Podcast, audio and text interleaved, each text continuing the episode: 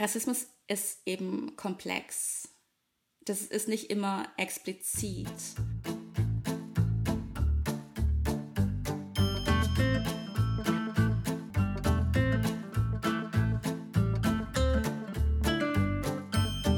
Literaturkabinett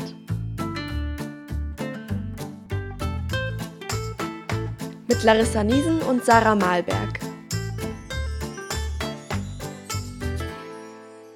Hallo und herzlich willkommen. Wir begrüßen euch zu einer neuen Podcast-Folge. Wir sind das Literaturkabinett mit Larissa und Sarah und heute haben wir eine ganz besondere Folge für euch, die 20. nämlich. Und hierfür haben wir zum ersten Mal einen Gast bei uns und zwar die Lehrerin Jasmin Bland. Herzlich willkommen. Hallo, ihr zwei. Danke für die Einladung und schön, dass ich mit euch sprechen darf heute. Ja, freut uns riesig, dass du dazu gekommen bist. Ja, Jasmin ist nicht nur irgendeine Lehrerin, sondern sie hat auch politisch ziemlich äh, Wellen geschlagen in den letzten Monaten. Und zwar, weil sie eine Debatte über den abiturrelevanten Roman Tauben im Gras angestoßen hat, der in Baden-Württemberg an, ich weiß gar nicht, ob an allen Gymnasien oder nur. An den beruflichen Gymnasien in Baden-Württemberg. Okay, soll es, sollte es Pflichtlektüre sein, ist es jetzt auch für das Jahr 24 und äh, für 2025 äh, hast du aber was bewegt ähm, mit deinem Anstoß. Magst du vielleicht selber erzählen, was da genau passiert ist und was deine Problematik an oder welche Problematik du an Tauben im Gras adressierst, Jasmin? Okay, also von ganz vorne meinst du? das wäre ganz toll. Also, in Baden-Württemberg gibt es ja für das Abitur in Deutsch immer noch die Pflichtlektüren. Also es gibt ein Sternchenthema sozusagen, ähm, bei dem die Schüler dann die Lektüre kennen und wissen, dass eine Aufgabe zu diesen Lektüren drankommt. Und die Lektüren wechseln alle fünf Jahre, also sowas bislang.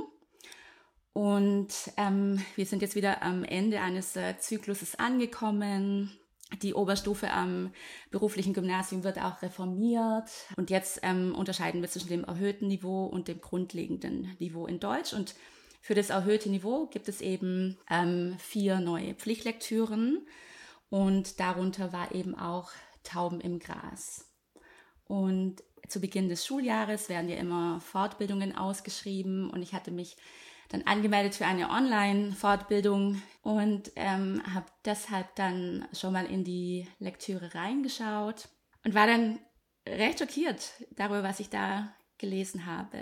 Der erste Satz, den ich aufgeschlagen habe, so durchgeblättert durch das Buch und der erste Satz war schon nicht sehr schön und ich, ich dachte mir, hm, 2023 oder damals ja noch 2022, das kann eigentlich nicht sein, dass wir mit solchen Begriffen jetzt im Unterricht hantieren und das als normal empfinden.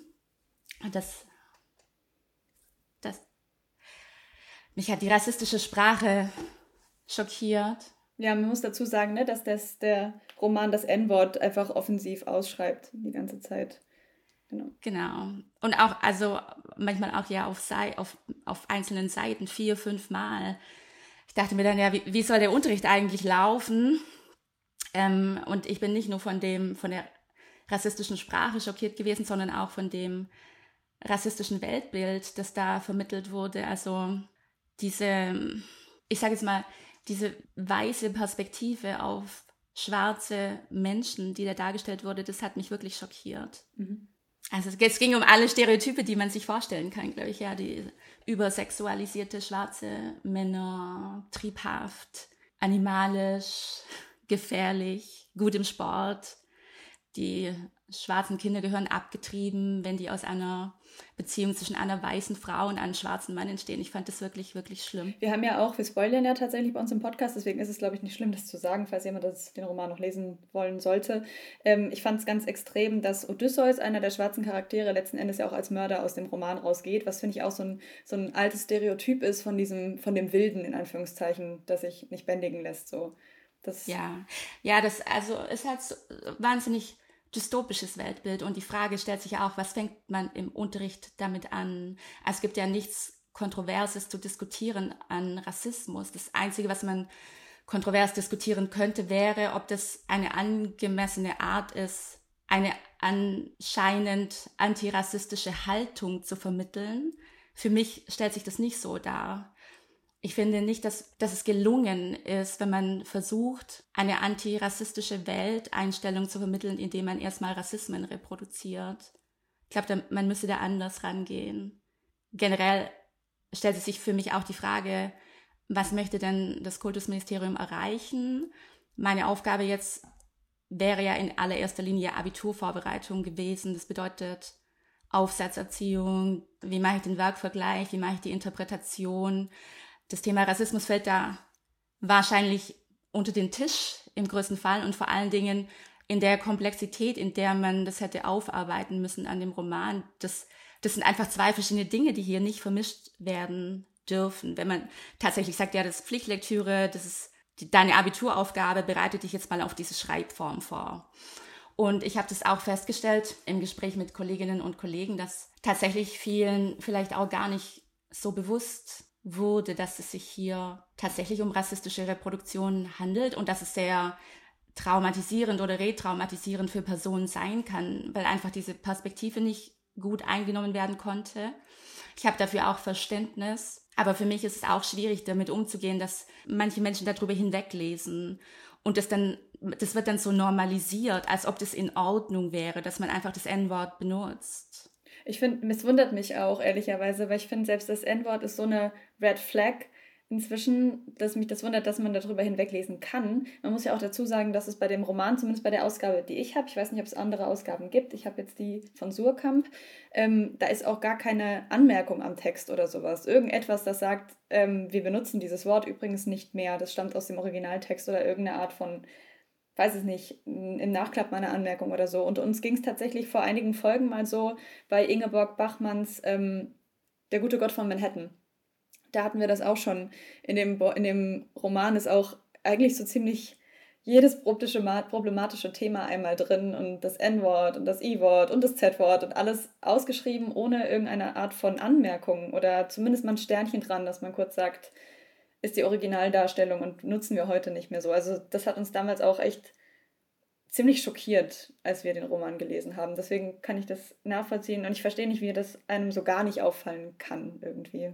Ich ähm, habe nur auch gedacht, ähm, Jasmin, als du gerade meintest, mit dem Rassismus fällt da unter den Tisch, dass ich gelesen habe, dass die ähm, Gruppe der Menschen, die die Literaturlektüre aussucht, die, die Abiturkommission. Genau, die Kommission. Ja. Genau, die Abiturkommission hat ja äh, Tauben im Gras ausgewählt, aber ähm, gar nicht dabei unbedingt an Rassismus gedacht, was da besprochen werden sollte. Jetzt ganz viel in Mediendiskussionen darüber, sollte Tauben im Gras jetzt im Abi gelesen werden oder nicht, wird das Buch als ja super rassismuskritisch ausgestellt und wie toll das sei, an dem Buch Rassismus zu diskutieren.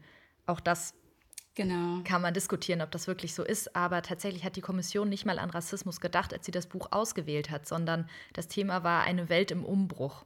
Beziehungsprobleme scheitern, Projektionen in die Zukunft, Gewalt. Also eigentlich eine Thematik, die alleine schon so viel Raum einnimmt, dass ich genau das Gleiche dachte. Spricht man dann überhaupt noch über Rassismus oder lässt man dann diese Sprache als damals ja zeitgemäß einfach so stehen? Ja, ja. Für mich zeigt sich einfach ganz deutlich, dass hier nicht die Perspektive der rassifizierten Gruppe der Betroffenen eingenommen wurde. Ich, ich muss ja, ich bin ja nicht nur Lehrerin, ich bin auch schwarze Lehrerin in Deutschland und ich spreche für schwarze Communities und ich möchte, dass die Teilhabe haben, dass die erfolgreich sind. Ich möchte nicht, dass die sich im Unterricht schlecht fühlen, zurückziehen. Ich möchte nicht, dass die Prüfungsnachteile erfahren, ja. Und ich finde, das ist schon gegeben, wenn man äh, mit einem Text konfrontiert wird, bei dem man, bei dem erwartet wird, dass man sich erstmal vielleicht durch seine eigene, eigenen Rassismuserfahrungen durcharbeitet, sich mit seiner eigenen Traumatisierung auseinandersetzt, mit seiner eigenen Rolle in der weißen Dominanzgesellschaft und dann danach erst sich mit der eigentlichen analytischen Aufgabe befassen kann. Das, das ist nicht Chancengerechtigkeit in meinen Augen. Und dass man das einfach nicht auf dem Schirm hatte, gut, gut, das muss ich so akzeptieren, aber wenn man dann darauf hinweist, dann ist es schon schwierig auch zu vermitteln, dass es vielleicht ganz gut wäre, auch im Sinne der gesellschaftlichen Entwicklung und der Diversität, wenn man die Stimme dieser Gruppe auch ernst nimmt und dann zuhört und nicht in Frage stellt, ähm, ob man sich tatsächlich dann da angegriffen fühlt, ob man sich marginalisiert fühlt, ob man das als seltsam empfindet und als vielleicht auch unerträglich, wenn man sozusagen als personifizierte Darstellung dessen, was da im Buch oder im Roman geschrieben wird, dann in der Klasse sich befindet und das dann erstmal aushalten muss. Ich, das ist keine, für mich ist es gar keine literarische Frage, das ist eine pädagogische Frage und eine psychologische Frage. Und ich denke nicht, dass das irgendjemand in Kauf nehmen möchte, dass eine ganze Gruppe ausgeschlossen wird. Das ist auch nicht Inklusion. Das ist, glaube ich, auch das, was ganz viel falsch verstanden wurde bei dieser Debatte, dass es eben nicht um, um Literaturwissenschaft oder ähm, ja, Literatur geht bei dieser Diskussion, sondern um Gesellschaft, Chancengleichheit und äh, das Recht darauf, dass ein Bildungsraum ein Schutzraum ist. Absolut. Also ich bin ja auch total dafür, dass äh, Rassismus Kritik in den Kanon aufgenommen wird, dass man das in den Bildungsplan einpflegt. Ich finde auch, dass das in allen Fächern zur Sprache kommen sollte. Das ist eine ganzheitliche Bildung. Aber mein Ansatz wäre eher, dass man vielleicht versucht zu vermitteln, dass Rassismuskritik und eine antirassistische Haltung, dazu braucht man äh, Tools, man braucht so ein Handwerkszeug, das sind Kompetenzen, die man vermittelt. Und man sollte sich an den positiven Beispielen orientieren. Und für die Dominanzgesellschaft gehört wahrscheinlich oder leider, sage ich mal, auch dazu, dass man sich mit seinen eigenen Privilegien auseinandersetzt und vielleicht überlegt, okay, wie kann ich aber meine Privilegien dafür nutzen, dass mehr Gleichberechtigung in der Gesellschaft entsteht. Und ich finde, das Lernen an so einem Negativbeispiel, das macht man ja auch in der Schule nie. Also man sagt ja nicht erstmal alles, was falsch ist. Und deshalb das ist ja auch die Sache, was da in dem Buch steht, das ist falsch. Ja, es gibt keine Rassen und alle Menschen sind erstmal gleich, ja. Und warum sollte ich mit etwas arbeiten wollen, das erstmal genau das Gegenteil von dem war, darstellt, was richtig ist, um dann am Ende zu sagen, was wir jetzt gelesen haben, ist total falsch. Und es schreibt ihr auch auf. Am Ende muss für uns alle klar sein, so nicht und wir machen genau das Gegenteil. Das ist voll kontraproduktiv, ja. Ich habe das Gefühl, das ist was, was im Deutschunterricht, ähm, also ich kann mir auch vorstellen, dass es einfach sehr schwierig zu leisten ist tatsächlich. Ne? Aber wenn ich an meine Oberstufe denke, habe ich auch das Gefühl, dass das auch bei anderen Themen ähm, hat selten den Raum gegeben, in der Interpretation noch zu sagen, übrigens finde ich das Buch zum Beispiel total antifeministisch, weil ich habe mhm. da einfach, da ist die Frage ist nicht gestellt und ich habe auch gar nicht den, die Zeit oder den Raum, mich dazu noch auszulassen, sondern ich soll jetzt diesen, zum Beispiel, weiß nicht, diese Protagonistin analysieren oder den inneren Monolog und dann noch zu sagen, Fräulein Else ist aber aus Sicht von, weiß nicht, aus feministischer Sicht schwierig. Da ist dann der Raum gar nicht da. Ähm, Absolut. Dich, ja. Sorry, was ich dich ganz kurz noch fragen wollte, du hast eben über Tools gesprochen. Hast du das Gefühl, dass dir in deiner Ausbildung oder im Studium sowas mitgegeben worden ist oder war das da auch eher fehl am Platz? Leider gar nicht. Es ging um Sprachwissenschaft, Literaturwissenschaft, ein bisschen Erziehungswissenschaft und Rassismuskritik spielte in meiner Ausbildung keine Rolle und nach wie vor ähm, ist so, dass wenn man nicht an die richtigen ProfessorInnen gerät und die richtigen Kurse wählt, dass man tatsächlich ohne Vorbildung dann in den Schuldienst gelangt. Das finde ich so krass, weil ich habe ähm, zur Vorbereitung auf diese Folge ähm, mich auch beim ähm, Kultusministerium bei der Pressestelle mit ein paar Fragen ähm, vorgestellt und da wurde gesagt, dass äh, Demokratie, Demokratiebildung. Freiheit von äh, Demokratiebildung, genau, und äh, Antirassismus ganz äh, zentrale Bausteine sein und dass es da irgendwie einen Leitfaden gibt und dass man als Kultusministerium halt auch nicht viel mehr machen kann, als diesen Leitfaden allen an die Hand zu geben und Fortbildungen äh, zu machen ja. Ähm, ja. und anzubieten. Also da sind ja ganz unterschiedliche Darstellungen davon, wie die Ausbildung von Lehrkräften aussieht.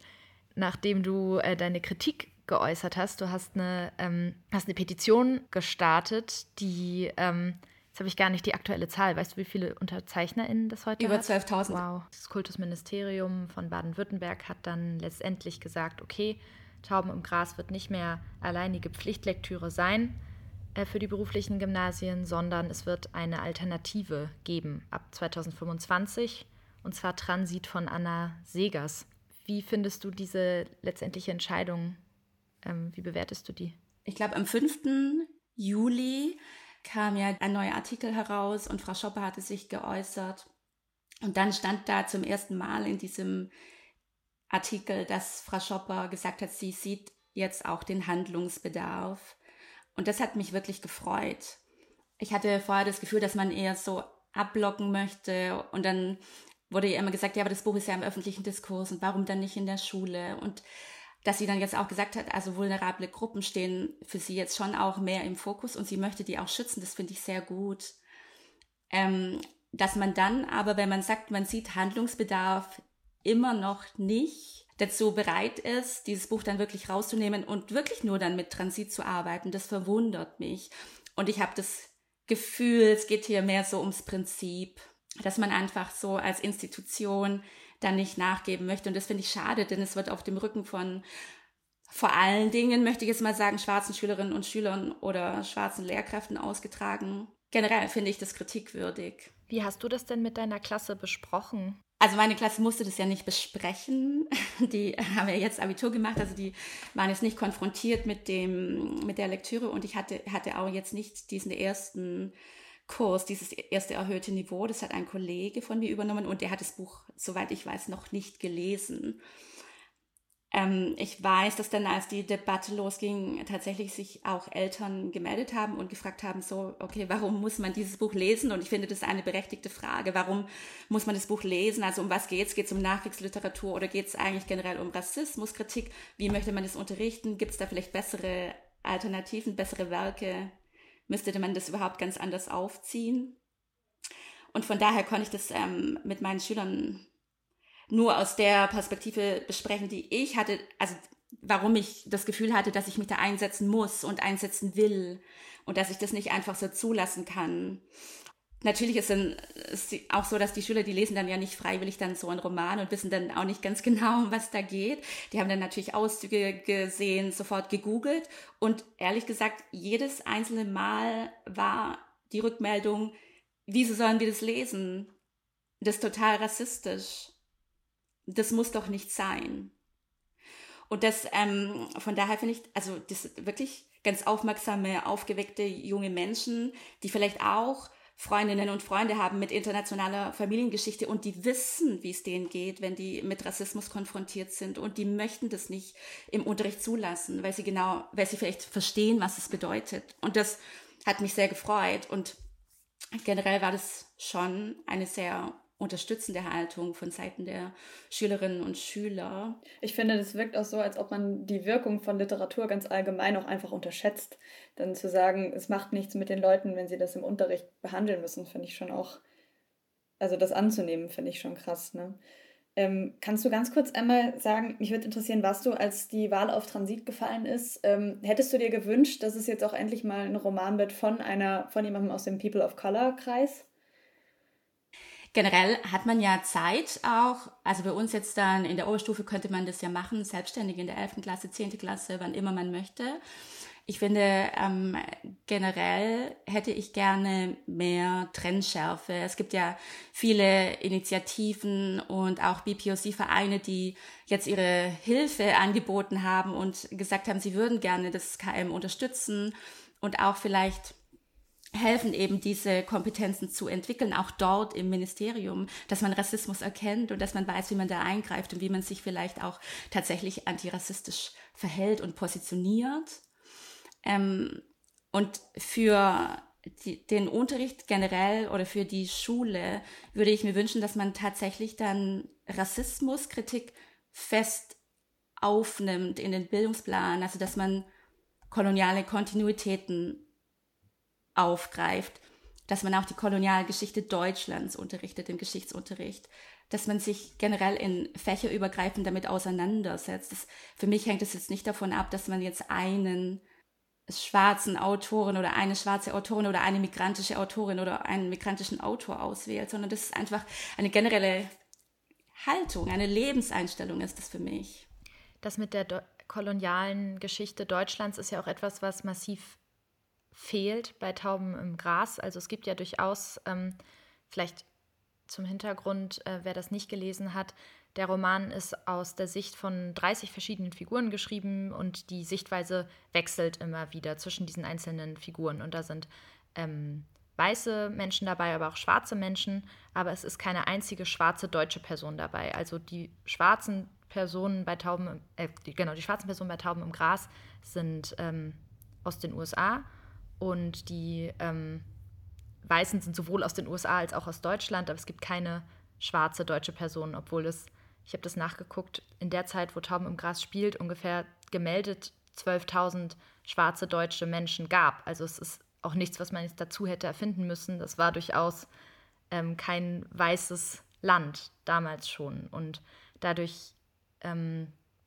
ja, versucht man natürlich auch so ein bisschen die eigene ähm, Kolonialgeschichte zu verbergen, indem das Buch zumindest auch ein bisschen suggeriert, es sei ein alleiniges Problem der USA gewesen. Man sieht zwar irgendwie die weiße Frau Behrendt, die mit, ihrem, mit ihren weißen Freundinnen irgendwie Kaffeeklatsch veranstaltet, ganz viel Zucker konsumiert. Also das wird schon angedeutet, aber es wird nicht richtig greifbar gemacht. Und insbesondere, wenn Rassismus gar nicht das, das Thema ist, das im Unterricht beschlossen, äh, besprochen werden sollte, dann kann man ja recht schnell auch das so abwinken und sagen, ja, Deutschland hatte eigentlich keine Kolonialgeschichte. So, es ist ja, ja, ja, eben. Ich finde auch, da muss noch ganz, ganz, ganz viel passieren, dass man sich auch als Gesellschaft in diesem Land mit nochmal intensiver mit der eigenen Geschichte auseinandersetzt, antischwarzen Rassismus verstehen lernt, die Lebensrealitäten schwarzer Deutscher kennenlernt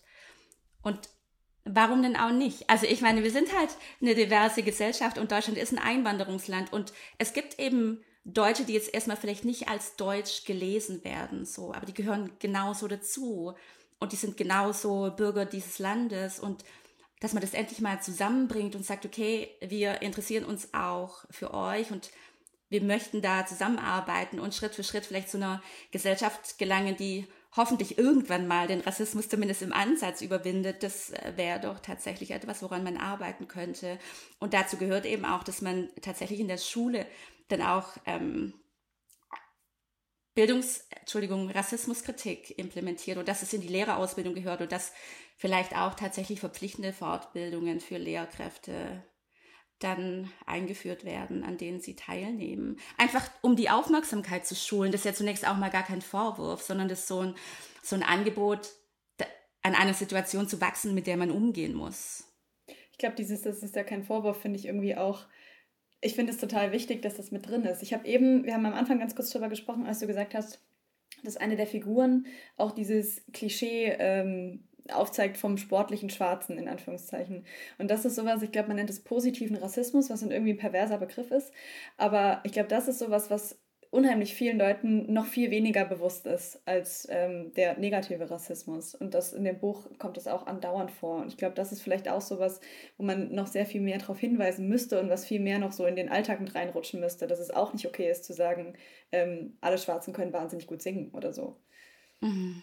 Mhm. Ja, ja, also ich meine, das ist so unconscious bias auch oftmals und da kann man dann erstmal nichts dafür, aber man wird eben rassistisch sozialisiert auch ohne Absicht, ja, wenn man eben auch tatsächlich, wir arbeiten eben mit Materialien, die auf die Geschichte zurückblicken und dadurch verstärken wir Stereotype und Bilder und Vorstellungen, ohne dass wir die aber reflektieren, wenn man sich selber vielleicht oft dann auch auf die Schulter klopft und sagt, aber das ist ja in der Vergangenheit und jetzt haben wir ja uns weiterentwickelt und Fortschritte gemacht und wir sehen die Dinge ganz anders. Wir haben andere Werte und Moralvorstellungen, aber dass da ganz tief vielleicht auch noch so etwas internalisiert wurde, das man schlecht abschütteln kann und über das man auch nochmal nachdenken sollte. Das, das ist wichtig, glaube ich. Und mir geht's ja auch so, ich lerne auch jeden Tag Neues dazu. Es gibt ja auch viele Themen, mit denen ich jetzt selber vielleicht nicht so viele Anknüpfungspunkte habe, die ich selber nicht durchlebe. Und aber ich würde, meine Einstellung generell ist nicht so, dass ich sage, das interessiert mich nicht und deine Gefühle interessieren mich hier nicht, sondern ich hoffe, dass immer deutlich wird, dass ich auch zuhören will und lernen möchte. Und mir macht es ja nichts aus, vielleicht meine Sprache zu ändern. Ehrlich gesagt, in den 90ern, als ich dann noch zur Schule ging, da hat man auch Sachen gesagt, so mal schnell als Ausdruck. Das würde man heute gar, auf gar keinen Fall mehr sagen, wenn man doch jetzt schon wirklich einen Schritt gemacht hat und mehr Empathie und Verständnis aufbringt und nicht sagt, ja, ich, ich weiß nicht, wie du lebst und deshalb ähm, habe ich eine Bezeichnung für dich und die, die, die führe ich dann auch so ein als Schimpfwort oder so. Ich habe einen literaturwissenschaftlichen Text zu Tauben im Gras gelesen, der das auch diskutiert, dass man, dass der Roman zwar schon den, die Selbstaufgabe hatte, irgendwie Rassismus, also die rassistische Gesellschaft irgendwie vorzuführen und auch zu karikieren, also das, was irgendwie in den Medien auch immer als Argument für Tauben im Gras äh, genommen wurde, aber dass er gleichzeitig auch eben an vielen Stellen nicht subversiv ist, sondern das eben reproduziert, indem zum Beispiel auktoriale ähm, Erzählformen auch Rassismus in sich tragen. Dass man zum Beispiel, du hattest es schon gesagt, dem Washington Prize als Job den Sportler zuweist und eben nicht den Doktor. Dass der Doktor, der Arzt natürlich ganz klar weiß ist und dass man das dann irgendwie oft gar nicht so richtig auseinanderklamüsern kann. Und auch in der Literaturdidaktik ist sowas reproduziert worden. Es gibt ja zum Beispiel bei so, ähm, wie nennt man das, Lektüre-Schlüsseln, Aufgaben, die man ähm, zum, zum Lernen fürs Abitur dann schon mal machen kann. Und da gab es dann auch so kreative Schreibaufgaben wie ähm, die Ausschreitungen vor dem Jazzclub. Das ist eine Szene, die ein bisschen der Reichskristallnacht nachempfunden wird. Da wird ein mhm. ähm, Jazzclub mit Steinen beworfen, wo schwarze MusikerInnen drin Musik machen. Und dann wird gesagt, schreibe diese Szene weiter. Also rassistischer Mob greift einen, einen Club an und man soll das weiterschreiben oder be schreibe, beantworte Fragen aus der Sicht von Frau Behrendt, die ähm, sehr rassistisch schreibt, wo man eigentlich zwangsläufig dann als Schülerin in der Position sich wiederfindet, wo man dann rassistische Sprache reproduzieren muss, um das authentisch zu machen. Und da hat dann die Literaturwissenschaftlerin Magdalena Kissling, heißt die, auch ähm, aufgezeigt, okay, wo ist hier eigentlich der, der Mehrwert? Kennst du die? Du hast gerade so gelächelt. ja, ähm, ich hab, hatte kurz E-Mail-Kontakt mit ihr auch, ja. Viele Grüße an dieser Stelle. Ja, sie hat sich ja viel in den, oder ich habe an einer Stelle ein Interview mit ihr gelesen, wo sie auch meinte, dass man, also sich auch dafür eingesetzt hat, dass man diese Debatte auch führt und sagt, okay, ähm, vielleicht ist das kein Buch für den Schul Schulalltag. Ich finde es aber ehrlicherweise richtig spannend, was ich jetzt aus dieser letzten halben Stunde mitgenommen habe. Vielleicht noch so ganz kurz als kurze Zwischenzusammenfassung, weil wir natürlich, also Sarah und ich auch darüber gesprochen haben, allein schon, als wir den Bachmann-Text gelesen haben, wie, was wäre denn so der ideale Umgang damit? Und ich finde, ganz viele Medien ich habe zuletzt einen Artikel aus der Frankfurter Rundschau gelesen, der auch zum Thema war, setzen sich so ein bisschen mit diesem ganz oder gar nicht Ding auseinander. Also zu sagen, so soll das wirklich komplett da raus oder können wir das jetzt so weiterlesen? Und ich fand jetzt irgendwie deinen Ansatz zu sagen, das ist einfach kein Text, den man im Deutschunterricht, wo es viel um Stilanalyse und sowas geht, unterbringen kann. Aber das heißt nicht, dass wir nicht darüber reden können. Das finde ich irgendwie ehrlicherweise ein Ansatz, der super vielversprechend ist, vielleicht weil er ganz viel retten kann. Und gleichzeitig heißt es natürlich, unser die Art, wie wir Deutschkurse in der Oberstufe gestalten, ähm, dass sie fundamental verändert werden müsste und viel mehr darauf eingehen muss, was ein Text noch alles kann, außer ähm, einen Stil aufzuzeigen oder so. Absolut. Ich finde auch, also generell, wenn ich jetzt so zurückschaue auf die ähm, Abiturprüfungslektüren der letzten Jahre, das sind oftmals auch Themen, an die die Schülerinnen und Schüler nicht mehr gut anknüpfen können. Ich weiß, dass in meiner 13. dann da war echt ein Aufschrei, als wir Faust gelesen haben.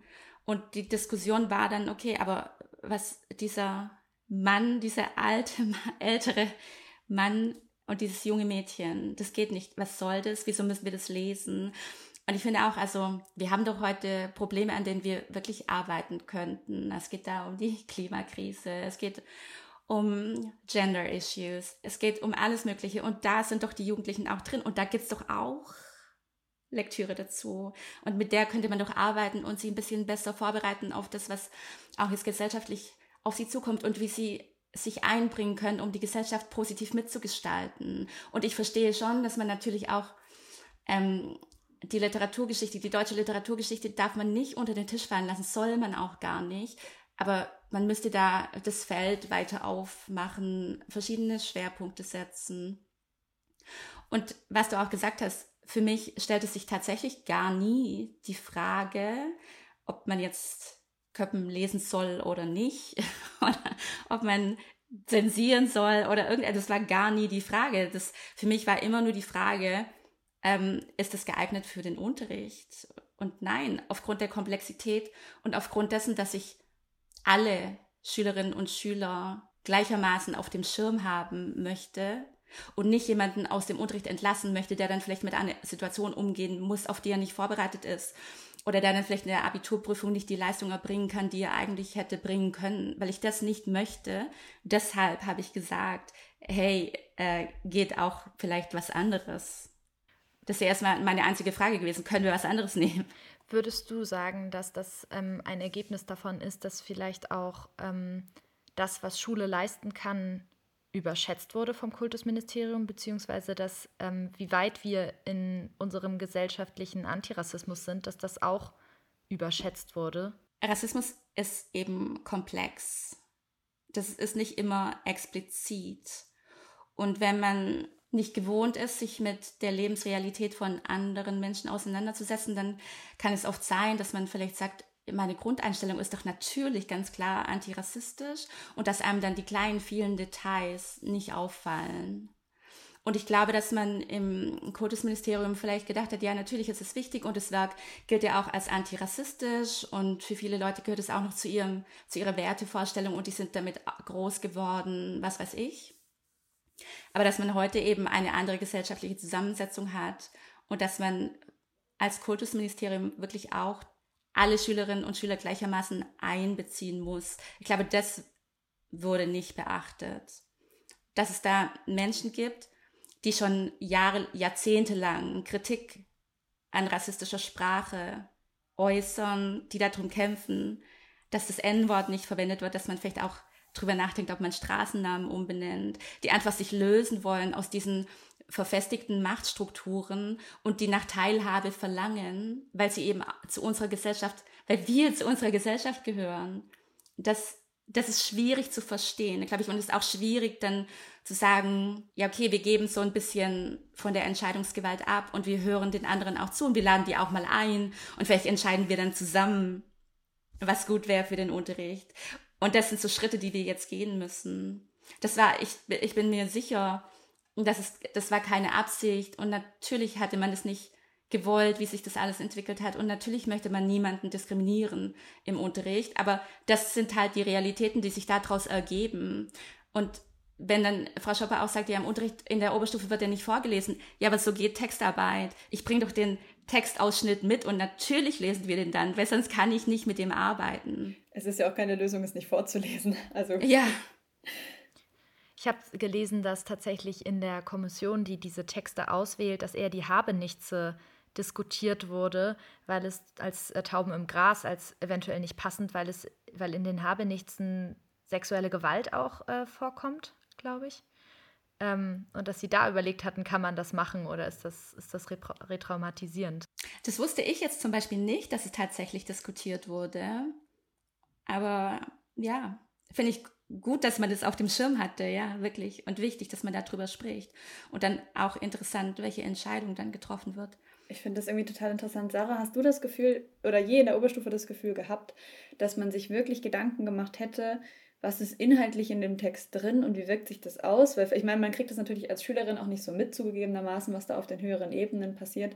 Aber ich habe nicht den Eindruck, dass wir als Kurs je an den Text rangegangen wären mit dem, also ich finde, ich hatte das immer so ein bisschen so eine abstraktere Haltung dazu, dass ich irgendwie dachte, das ist jetzt ein Deutschkurstext und der Inhalt hat mich persönlich irgendwie nicht anzugehen und gefühlt so ist das irgendwie auch ähm, gehandhabt worden, habe ich das Gefühl. Ich meine, natürlich hat man, wir haben ja schon drüber geredet, in den Raum nicht da tiefer reinzugehen, aber ich finde das irgendwie eigentlich total gut, dass das. Also ich glaube, ich hatte die Leiden des jungen Werther damals ja, im Abi auch. und da haben wir schon diskutiert, was ist das eigentlich für ein Typ und warum ist er so wehleidig und dann, dann gab es da Diskussionen, macht Lotte ihm irgendwie Hoffnung und da weiß ich noch, dass meine Deutschlehrerin da sehr progressiv meinte, nee, der steigert sich in seinen Liebeswahn rein und ähm, macht sie irgendwie am Ende für alles verantwortlich und äh, macht sie, sagt, sie sei schuld für, für, seinen, für seinen Herzschmerz, obwohl er ihre Grenzen nicht akzeptiert. Das weiß ich noch. Also ähm, da haben wir schon diskutiert und waren stellenweise ähm, auch schockiert von dem Handeln der Figuren in den Texten. Hattest du es gar nicht? Wir hatten eigentlich einen sehr guten Deutschkursleiter, aber ich habe trotzdem immer noch das Gefühl, ich glaube, wie gesagt, dieses Fräulein Else, der Text war wohl der, wo, wo wir am meisten drüber gesprochen haben, weil das halt so das ist immer so sehr diese, die femme fragile, die am Schluss ähm, draufgehen muss, weil es hat mit den Männern und dem ganzen Komplex irgendwie nicht geklappt und die Gesellschaft hat sie zugrunde gerichtet. Da haben wir schon viel drüber gesprochen, über dieses Motiv. Ähm, aber trotzdem habe ich immer das Gefühl gehabt, es geht nicht nah genug an mich ran. Was hast also, du im Abi gelesen, Jasmin? Wir hatten noch den Homo Faber, den hat, musste ich dann auch schon unterrichten. das zeigt ja wirklich, oh, dass alles nein. wird ständig wieder auf den Tisch gelegt. ja. Homo Faber ja. auch äh, mhm. rassistische Sprache, ja, ja. kolonialistische Perspektiven. Ja. Also ich habe Homo Faber letztes Jahr gelesen und war stellenweise über Seiten sehr, sehr verwirrt. also ja. Das ist wirklich so. Ich mache ich mach mir da jetzt auch noch viel mehr Gedanken. Ich war da schon immer sehr sensibel, was so die Thematik von Texten anging, weil ich ja selber als Person da auch sensibel drauf reagiere. Ich, ich weiß, ich bin mir sicher, dass mhm. ich das gut verstehe, wenn etwas verletzend ist, ja, weil mir das ja selber dann oft passiert oder wenn ich das selber erlebe. Wenn man dann Materialien und Texte mit in den Unterricht nimmt, dann muss man sich schon immer überlegen, okay, wer ist denn die Lerngruppe auch? Denn ich möchte nicht, dass jemand, der tatsächlich vielleicht Erfahrungen gemacht hat, persönliche Erfahrungen, die dann jetzt einfach aber so in dem Text abgehandelt werden, dass ich das gar nicht auffangen kann für diese Person, dass die dann damit alleine ist und sich mit den Nachwehen sozusagen auseinandersetzt. Ich finde, da muss man Vorsicht oder man muss es zumindest auf dem Schirm haben. Und klar sagen dann Menschen, ja, aber man muss es denen doch zumuten können. Und ich finde nicht, man muss es denen nicht zumuten. Und das hat sich jetzt, das fand ich das Schöne eigentlich, dass es, sich dann auch mit Kolleginnen und Kollegen dann so im Gespräch auch ergeben hat, die dann auch zu mir gekommen sind und auch gesagt haben, okay, aber mh, hm, ich habe da auch so einen Text und da geht es um das und das. Wie, was soll ich mit dem machen? Und ich, ich sage dann immer, okay, finde vielleicht irgendwas, was nicht triggert aber ich finde es gut, dass du es von dir aus angesprochen hast. Wie war denn überhaupt ähm, die Reaktion im Kollegium auf das Ganze? Zurückhaltend erstmal. Also man muss ja auch sagen, dass viele, glaube ich, hab das, haben den Roman immer noch nicht gelesen. ähm, ja, als es dann aufkam, habe ich schon versucht, mit einigen Kolleginnen und Kollegen zu sprechen oder das mal so anzudeuten. Und dann war generell so die Rückmeldung, also ich kann dir jetzt noch nichts dazu sagen, ich muss es jetzt erstmal lesen. Und dann, als es dann vielleicht gelesen wurde oder mal reingeschaut wurde, wurde eigentlich nichts mehr gesagt. Also ich hatte eher das Gefühl, dass sich die Leute dann auch nicht unbedingt mit mir auseinandersetzen wollen über diese The Thematik und eigentlich das eher vielleicht auch so als unangenehm empfinden, dass man das jetzt so öffentlich diskutiert und es muss doch nicht sein.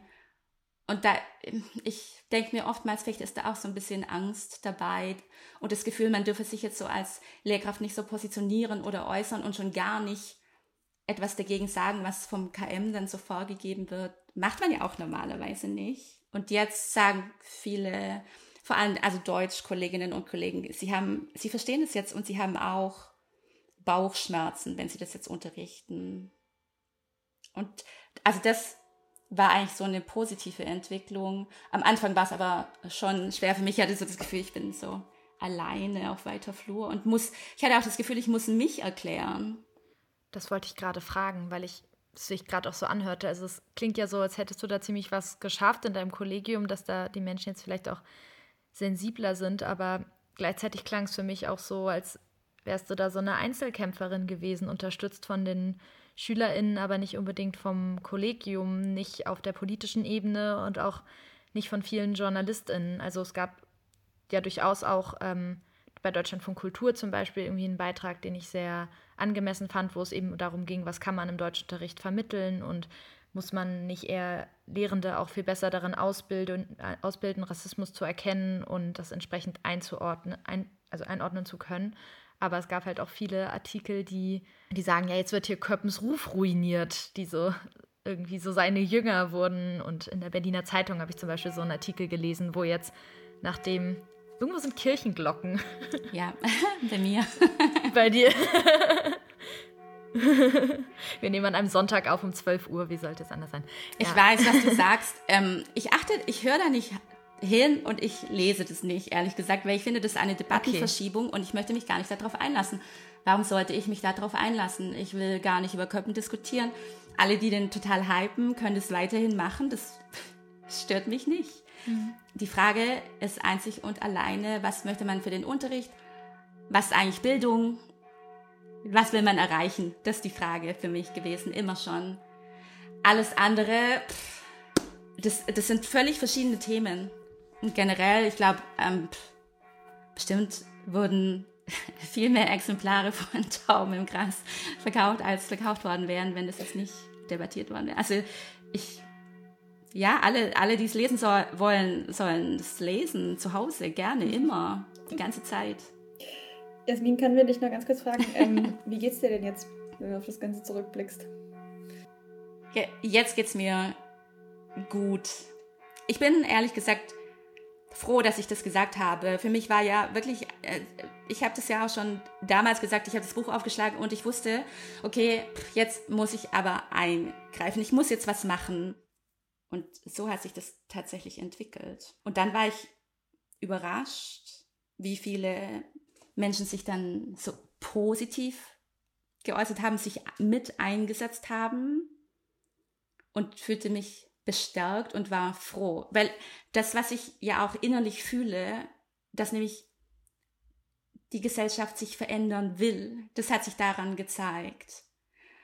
Gleichermaßen war ich aber auch irritiert davon, dass sich so viele so negativ geäußert haben und versucht haben, die Debatte zu schieben, eben oder zu verschieben in diese Richtung Cancel Culture und Zensur. Das fand ich seltsam. Und dass, dass dieses Buch dann auch so verteidigt wurde. Stellenweise gesagt wird, lest auch noch alles andere von ihm. Okay. So, also ja. Ich habe das Gefühl, es ist so ein Reflex irgendwie. Und ich habe manchmal das Gefühl, es ist vielleicht, ich frage mich, ob es so ein deutsches Ding ist, dieses, dass man immer so extrem reagiert, sobald die Leute das Gefühl haben, man will ihnen irgendwie was wegnehmen, finde ich so. Das, ich habe manchmal das Gefühl, es ist irgendwie unvermeidlich, sobald an einer Ecke was gesagt wird, dass direkt alle so auf die Barrikaden springen. Das finde ich ganz extrem. Mhm. Total, ja. Und das, das, der Roman ist ja nicht weg, also man kann ihn kaufen. Steht auch alles noch genauso drin. Nichts hat sich verändert, außer dass man jetzt zumindest mal mhm. das nicht mehr als Pflicht legt oder, naja, also eine Alternative anbietet in der Schule. Das wollte ich dich nämlich auch noch fragen. Wenn man ähm, den Roman mal komplett überarbeiten würde, ähm, das N-Wort streichen würde, bei gewissen Passagen Fußnoten machen würde, ähm, wäre das was, worin du einen Mehrwert siehst oder denkst du dir, das ist ähm, zu sehr durchdrungen mit rassistischen Stereotypen, dass man aus dem Roman eigentlich auch nichts mehr machen kann? Ähm, das ist sicherlich wichtig, dass diese Anmerkungen gemacht werden. Für den Kontext Schule reicht es aber nicht. Denn nach wie vor, also jeder weiß, was gemeint ist. Und du als schwarze Person sitzt da und jeder, also du weißt auch, dass es jetzt um deine Gruppe geht. Alle wissen das. Du kannst, man kann das ja nicht verbergen. Das, das finde ich einfach eine Situation, von der ich nach wie vor sage, die muss man nicht aushalten. Aber sonst, ja, Anmerkungen finde ich gut. Es gibt ja da auch schon Fortschritte und Bewegungen in diese Richtung auch an den Unis, ich finde das super, dass man darüber nachdenkt und dass man tatsächlich für mehr Inklusion sorgen möchte und dass man auch die bestehenden gesellschaftlichen Zustände jetzt mehr berücksichtigt und dass man schaut, dass man sensibel mit Sprache umgeht und dass man nicht die gleichen Fehler der Vergangenheit wiederholt und dann so sagt, ja, aber das wurde halt so gesagt, also können, kann es ja auch da stehen und ähm, wir ändern da nichts dran. Das, Sprache verändert sich immer, warum sollte man das nicht ändern? Und na klar soll man das nicht aus der Geschichte löschen, aber man muss einen Umgang damit finden. Und das soll nicht unkommentiert sein, wenn man das ernst meint, dass man sich gegen Rassismus wendet. Gibt es denn Romane, die du, ähm, also die dir einfallen würden, die Rassismus und auch Antirassismus gut verhandeln, die man gut in einem Schulkontext durchgehen könnte, wenn einem tatsächlich daran gelegen ist, sich im Deutschunterricht mit Rassismus zu befassen? wenn man tatsächlich das in den Literaturunterricht einbinden möchte, dann auf jeden Fall jemand, der zu der Gruppe gehört, um die es geht. Denn wir können ja alle also unsere Erfahrungen darlegen und es ist viel, viel wertvoller, wenn man das aus der Perspektive der Person liest, die das erfährt. Und wenn man nachvollziehen kann, was es bedeutet, damit umzugehen. Ich habe jetzt letztens erst Olivia Wenzels Roman gelesen und ich finde das beeindruckend. Wie sie erzählt, genau, Tausend Serpentinen Angst, wie sie das, ihre tägliche Lebensrealität, alles mit was sie sich beschäftigt, wenn sie auf der Straße ist, wenn sie am Bahnhof ist, ihre Familiengeschichte, das ist wahnsinnig gewinn, gewinnbringend, finde ich. Für die, die das. Und daran kann man auch sehen, was Rassismus bedeutet. Für die, die das Buch nicht kennen, da geht es um eine äh, schwarze Perspektive in der DDR, eine junge Frau, die dort aufwächst und eben Deutsch und Schwarzes und verschränkten Rassismus, Sexismus erfährt. Habe ich das gut zusammengefasst? Ja. gut. Jetzt kann ich auch noch kurz, ich äh, bin auch wahnsinniger Fan von Sam ein Sachse, ehrlich gesagt. Ich finde es Wahnsinn. Das, man, man kann so viel lernen. Ich habe auch noch was gelernt. Die, ich glaube, die Bundeszentrale für politische Bildung empfiehlt diese Serie auch. Ich finde das wichtig. Man muss darüber sprechen, aber man muss es auf die richtige Art und Weise tun. Ich glaube, Sarah, ähm, wäre es in deinem Sinne, wenn wir dann langsam zum Schluss kommen? Ich fand das ein schönes Schlusswort das irgendwie. Habe ich mir genau auch gerade gedacht.